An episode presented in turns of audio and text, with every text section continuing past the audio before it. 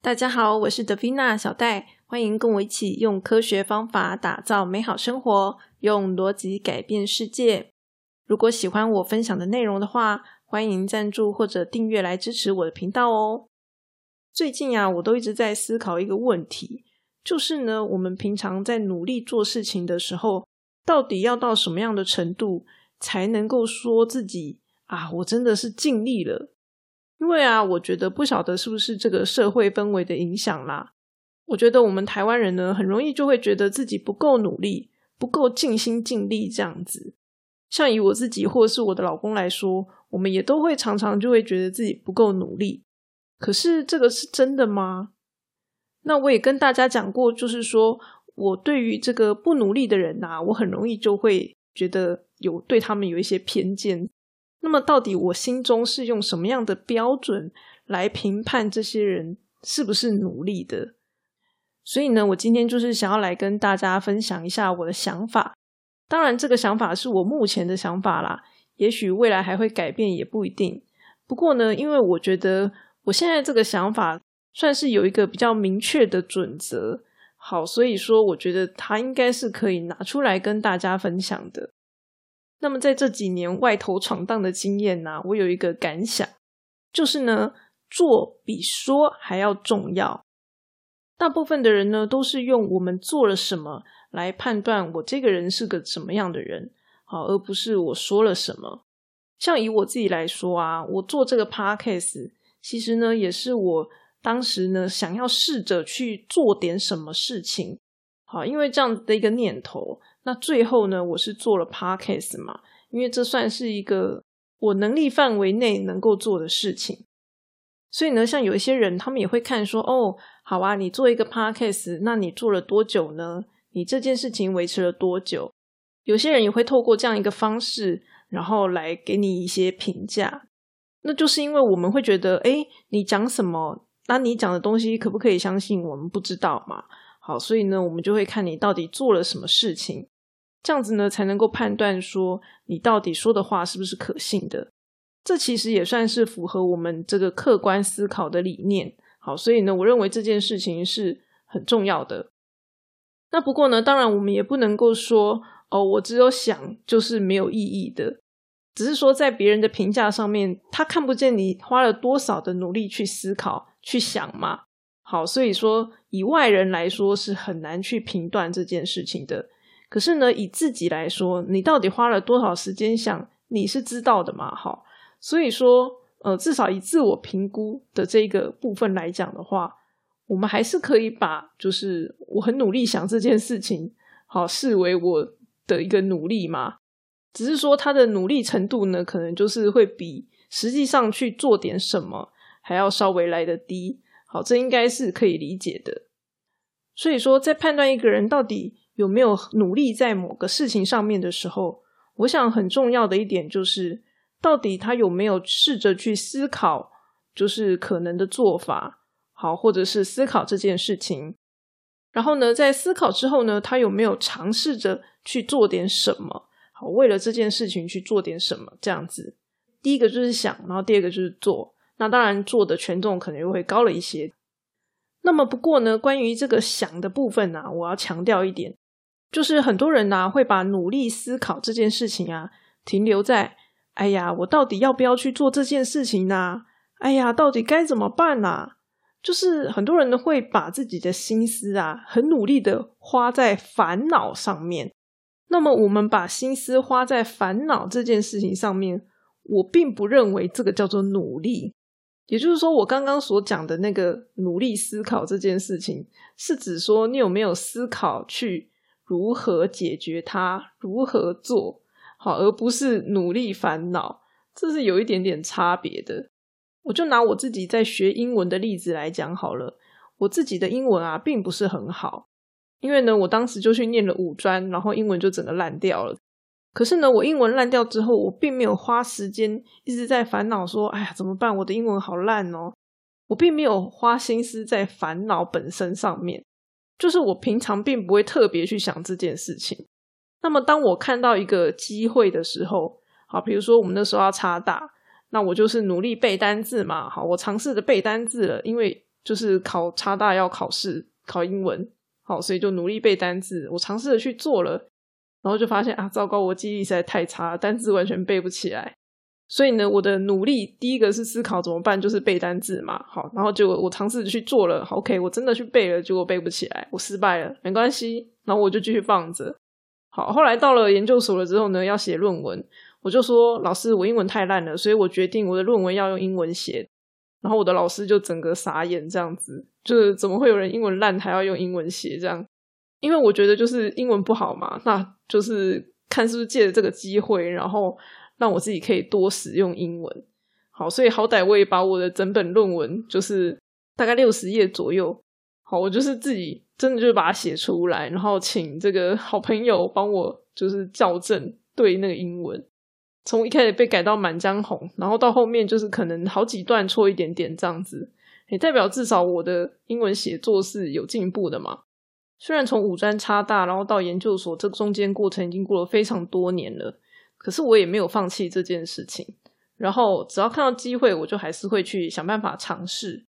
这就是我对于这件事情的一个努力，就是我只要看到机会，我就会去尝试。然后呢，我会试着去理解我的问题到底在哪里。好，我现在英文不好啊，那我为什么英文不好？然后就是想办法慢慢的前进，找答案。这样，哎，我并不是一个很追求快速的人。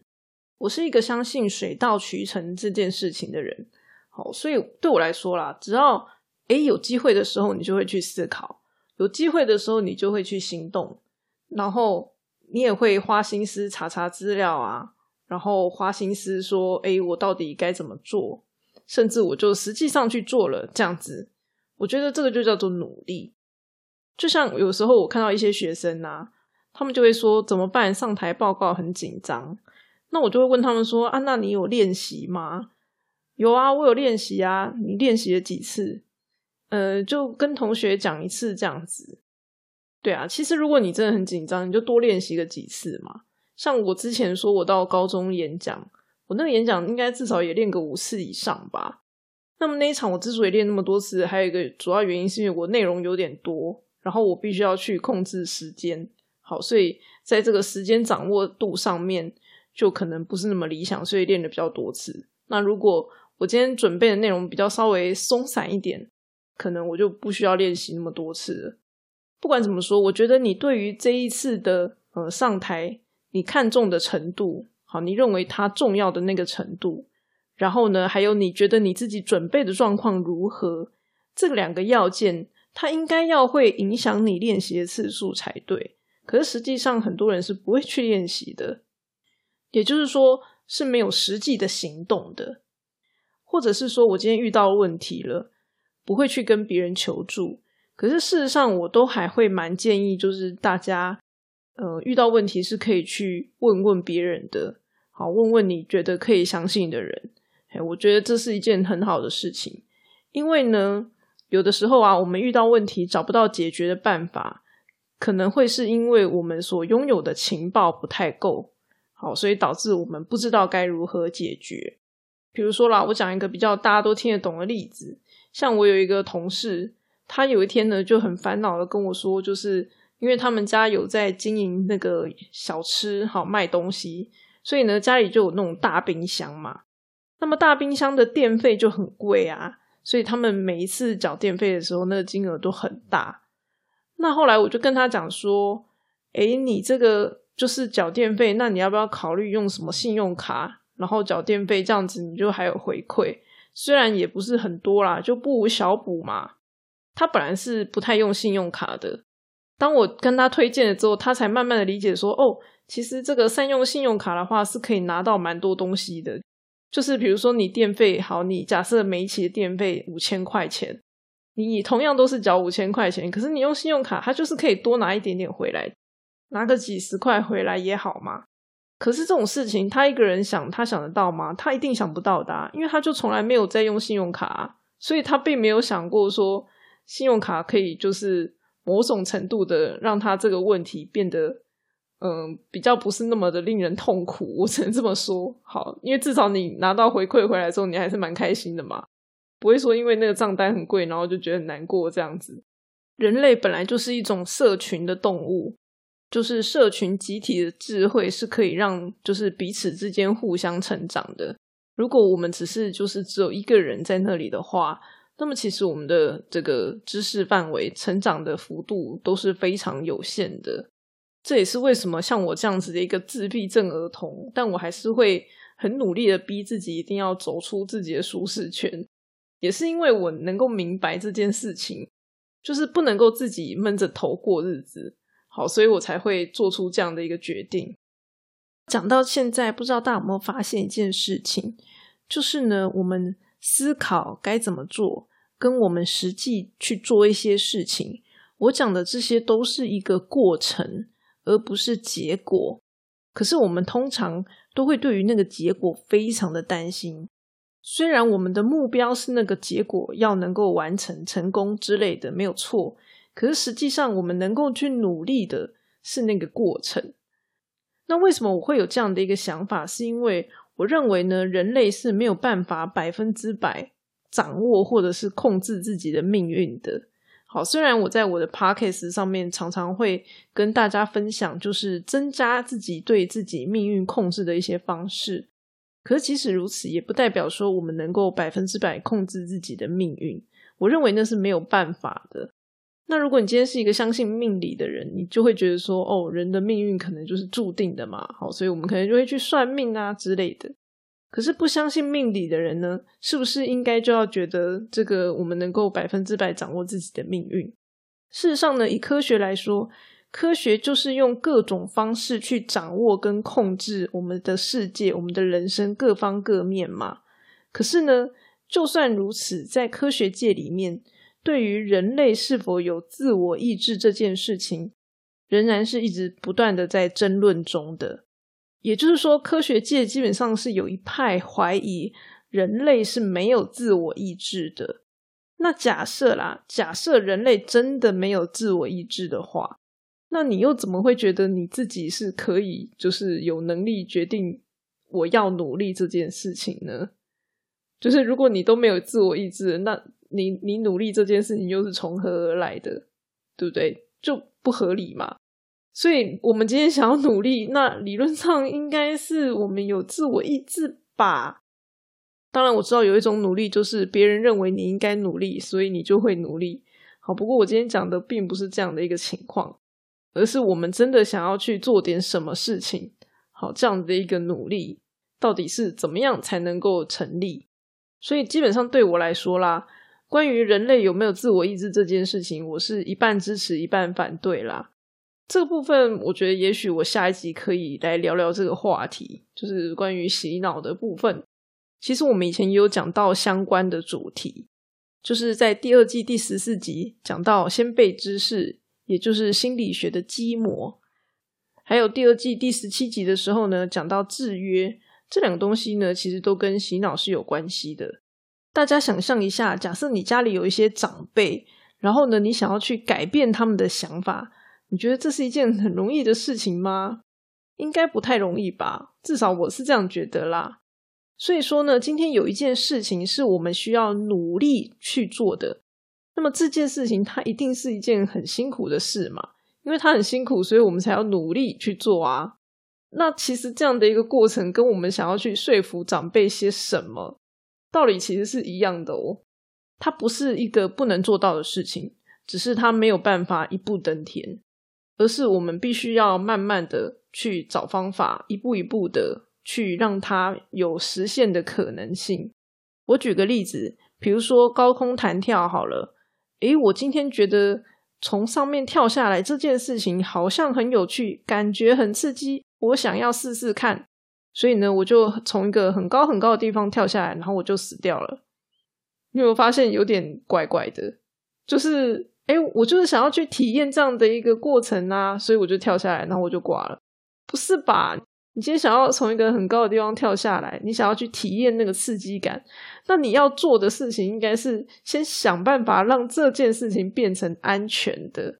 你先找到一个安全的方法，让你可以去做这件事情，然后你才会去做这件事情啊，而不是闷着头苦干。我就是去做，我 just do it，我就跳了，然后我就死了。不是这样的吧？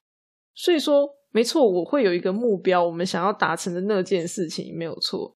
可是实际上，我们在思考要怎么样去做到那件事情的时候，我们应该是要去研究那个路径吧，研究如何去达成它的那个道路，而不是把心思花在就是，哎，我今天就是要从哪一栋楼跳下去，我觉得这样子应该不错，这栋楼好像比较高，不是这样的吧？当然，我举的这个例子可能有点夸张啦。不过大家应该是可以理解我想要表达那个概念。所以我想这个是关于努力的第一个问题。那我觉得第二个问题是说，我以前听过人家一个讲法，我后来觉得蛮认同的。就是呢，我听人家说，努力也是一种天赋。所以呢，每一个人他能够努力的那个程度是不一样的。我觉得也蛮有道理的。然后我觉得我自己呢，就是一个拥有努力天赋的人。比如说，我今天在思考什么样的程度才算是尽力，才算是努力。好像这样子一个问题，我在思考这个问题，就是我对于想要厘清这个问题所做的一个努力嘛。我就是很喜欢思考这种很奇怪，然后感觉好像没什么用的问题。那我们可以想象一下，假设呢，我一天花时间想一次、思考一次这个问题。那我对于这件事情的那个努力值可能就会加一，也就是说呢，我是一个很容易去累积这个努力值的人，因为我很容易就会把这些奇怪问题放在脑袋里面去想，所以呢，我就会很容易累积这个努力值。好，这是第一个。那再来还有一种可能，就是因为我很擅长把事情拆解变小，那因为事情变小了之后呢，就会比较容易努力嘛。好，比如说这个考试可能考十章，然后我就一天看一章，好，类似这样子，就是把东西拆小。像这样子的话呢，也是一个可以增加我们容易努力的一个方式。像以我自己来说的话，我是很不喜欢那种突然发生的、很急的、很大量的事情出现。好，所以呢，像我做 PM 的话，突然有一堆的事情来，我就会立刻把它写起来，就是反正。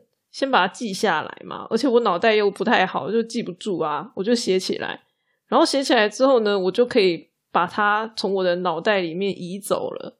然后呢，我后续有空的时候再来一个一个把它划掉。像这样子对我来说，就是我会比较容易去努力，因为我就是可以不用一直记着说到底有多少事情要做，反正我就是看我的记事本。然后呢，一个一个去把它划掉，这样就可以了。我每做一件事情，我就可以专心的做那一件事情。所以，像前一阵子二二八连假，我在放假之前呢，我就会先整理一下到底还有哪些事情要做。然后，在我放假过程当中呢，我就可以完全不用思考公式，就完全放空。然后，等我放假回来之后呢，我只要看着我到底该做哪些事情，我也可以马上就是恢复工作状态。就是我不需要去花时间思考，我到底还有哪些事情要做，因为我的记事本上就有写了，所以我可以马上开工。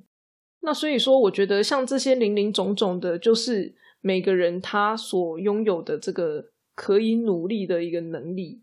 好，我们把它简化成一个计量表好了。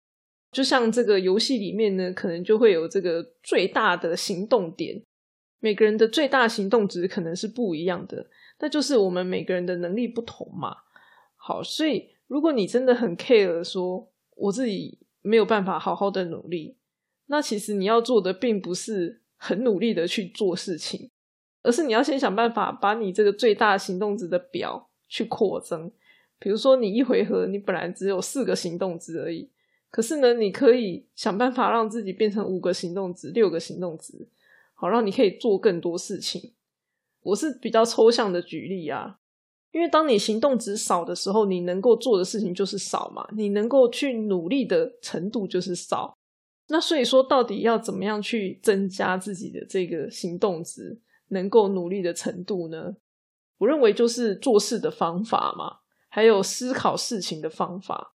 像我刚刚就分享一些我自己在做事情的方法。其实我们这个 podcast 原则上。在分享的东西就是这些东西，做事情的方法跟思考事情的方法。好，我一直以来都分享了很多，当然，也许不见得每一个人都适用，反正就是给大家做参考嘛。总而言之，我的想法就是在你的那个行努力的 行动值还没有上升的时候，就不要去感叹自己不够努力了。好，因为你能够努力的程度就是那样，所以与其去感叹它，不如去想办法提升自己能够努力的这个能力。也就是说，很多时候我们就会以为自己不够努力，可是实际上并不是说应该做而没有做到，而是很多时候我们是以为自己可以做到，其实是做不到的。好，所以我觉得就是还是要先放过自己啦。好，很多时候也许不是我们自己不够努力，而是我们不愿意承认自己做不到，就是能力有限。那所以，其实实际上，我们应该是先想办法提升自己的能力，让自己能够做到。那我觉得这才是我们应该要去做的事情。好啦，不过以上我的分享啊，主要还是作为我们自我评估使用啦。我觉得比较不太适合，就是用在公司里面去评价员工之类的。好，因为我觉得在公司里面或者在团体里面，可能会有所谓的契约关系。比如说，我答应别人的事情，那我可能最好是要做到嘛。诶，所以这个有时候牵扯到信任的问题。就算你实际上是做不到的，但是因为你答应人家了嘛，人家就会觉得哦，你必须要做到。所以我觉得我刚刚分享的东西呢，是比较适合作为自我评估的。那所以回到我刚刚一开始讲的，就是我会说我很容易不喜欢那种不努力的人。那我就会想说，对啊，所以我为什么会觉得他们不努力？那就是因为我觉得那些人他是做得到的，可是他们却从来不去思考，然后不去做，所以就会觉得不太高兴。当然，这些人他们之所以不会去想，可能就是因为他们没有足够的压力。当有一天他们有足够压力的时候，他们可能就会去做了。可是以我自己来说，我就是一个不太喜欢别人给我压力的人。好，因为我我自己就会给我自己还蛮大的压力的。可是有一些人就不是这样子，有些人就是别人要给他压力，然后他才会愿意前进。那我觉得就是别人不给你压力，应该是一种幸运才对。可是这些人却没有办法好好的珍惜，然后因为没有压力就不愿意前进努力。那我就会觉得这样是蛮可惜的。好啦，不过这些就是废话，哈，跟我们今天主题其实没有什么关系。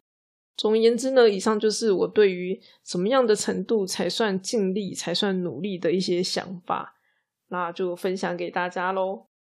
今天的分享就先到这里啦。如果喜欢这一集内容的话，记得把它推荐给你的朋友哦。那么我们下次再见啦，大家拜拜。